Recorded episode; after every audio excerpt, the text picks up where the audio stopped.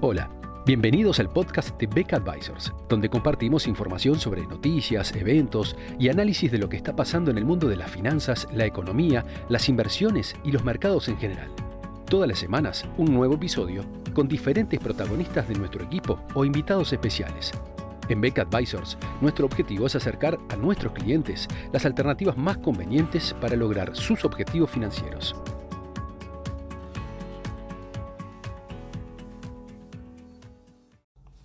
Un elemento que suele ser observado por los analistas como indicador de la posibilidad de una recesión en una economía es el mercado inmobiliario.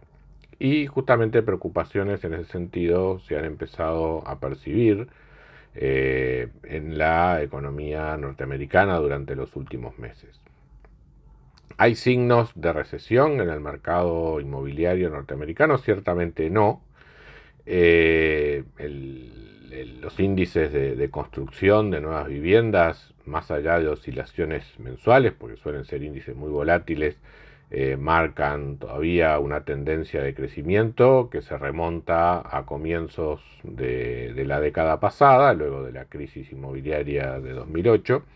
Eh, hubo una interrupción obviamente durante la pandemia, pero básicamente se ha retomado esa tendencia de crecimiento que eh, la construcción de nuevas viviendas venía teniendo. Los precios, por su parte, han ya desde hace un tiempo superado los máximos que se habían obtenido antes de la crisis inmobiliaria de 2008, ajustados por inflación, por supuesto. Eh, esto de alguna manera también ha generado preocupación en cuanto a que si no se está nuevamente ante una burbuja inmobiliaria como la que se vivió en aquel tiempo.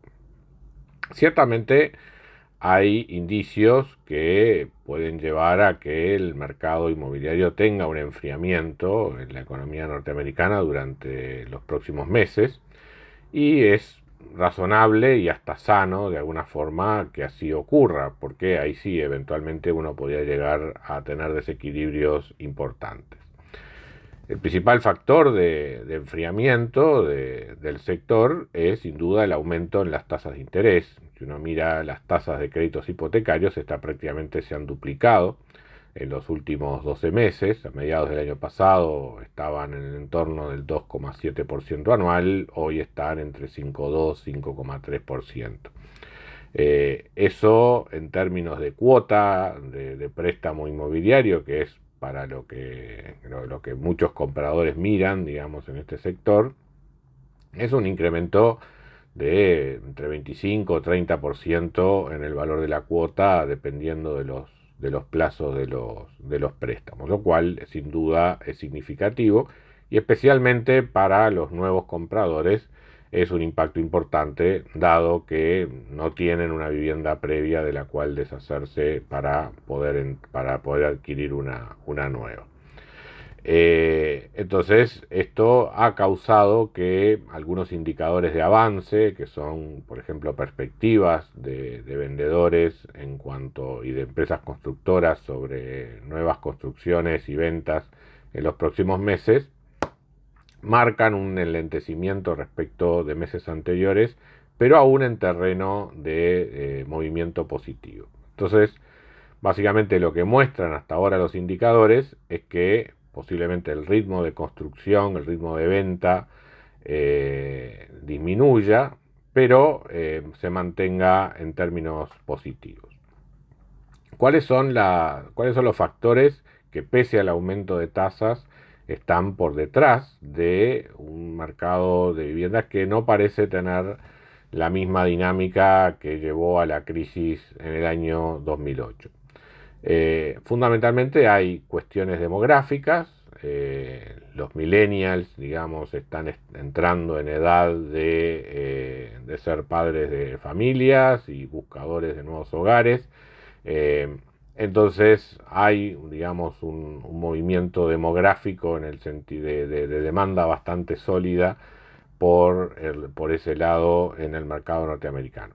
Y por otra parte, eh, se, nota, digamos, eh, un problema de eh, insuficiencia de oferta, o sea, el stock de viviendas disponibles para, la venta hoy por hoy representa la tercera parte en términos de meses de ventas de lo que así, de lo que ocurría hace dos o tres años.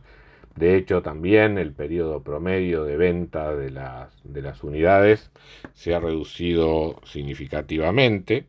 Antes de la pandemia, una vivienda solía estar en el mercado aproximadamente dos meses y medio, tres meses. Eh, hoy por hoy está apenas 14, 15 días, como mucho un mes en promedio en el mercado. O sea que realmente hay una demanda y frente a una oferta que ciertamente está muy limitada respecto a lo que se observaba un par de años atrás o un poco más, digamos, antes, antes de la pandemia. Entonces, en este contexto, ¿qué cabe esperar? Una caída de precios puede ser, digamos, eh, pero todo da la impresión de que la caída de precios va a ser fundamentalmente en términos reales, no en términos nominales, o por lo menos va a ser muy, muy moderada en términos nominales, y la inflación va a ser la que de alguna manera ajuste eh, excesos de precios en el sector, que ciertamente están muy por encima de la tendencia de largo plazo. Todo eso en un mercado que todavía mantiene dinamismo, donde hay demanda, donde hay insuficiencia de oferta, y la, actividad de la construcción todo parece indicar que va a continuar en ascenso. O sea que hasta el momento y por los datos disponibles hasta ahora y por las expectativas de distintos operadores del mercado, más allá de cierto temor a enfriamiento, eh, todo parece indicar que pese al aumento en las tasas de interés, este es un sector que sigue creciendo y por este lado no, no da lugar a una perspectiva de recesión para la economía norteamericana en un futuro inmediato. Muchas gracias a todos por escuchar otro episodio del podcast de Beck Advisors. Te invitamos a compartir este podcast con tus amigos, colegas, dejarnos tus comentarios o reviews y seguirnos en nuestras redes sociales Instagram, Twitter, LinkedIn y también nuestro canal de YouTube. Visítanos en nuestro sitio web beckadvisors.com para leer nuestros informes, reportes y conocer más sobre nosotros. Hasta una próxima entrega y muchas gracias.